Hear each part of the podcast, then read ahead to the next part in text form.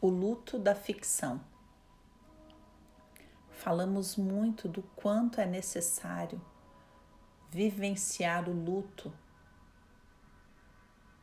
da morte de pessoas queridas, o luto de relacionamentos, até mesmo o luto de etapas da vida, como o luto da juventude, o luto da adolescência mas pouco falamos sobre o tão necessário luto da ficção.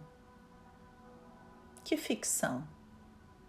Aquela que nós criamos, inventamos de como deveria ser, de como deveria ser o nosso relacionamento, de como deveria ser o nosso sucesso, de como deveria ser a pessoa com quem nos relacionamos. Passamos uma vida criando esse filme na nossa cabeça, essa ficção desse personagem ideal, dessa identidade idealizada, desse relacionamento idealizado, dessa conquista idealizada.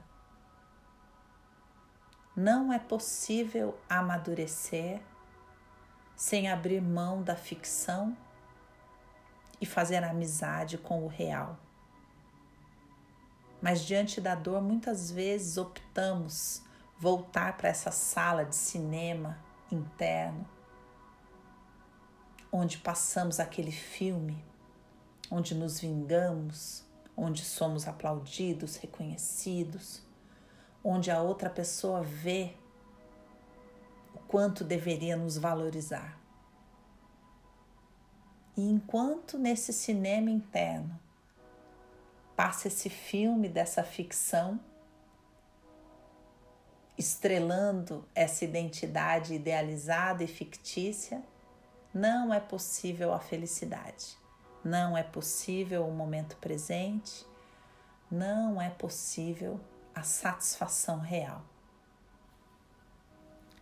Como viver o luto da ficção, aceitando a angústia, atravessando a angústia, lembrando que só há um caminho.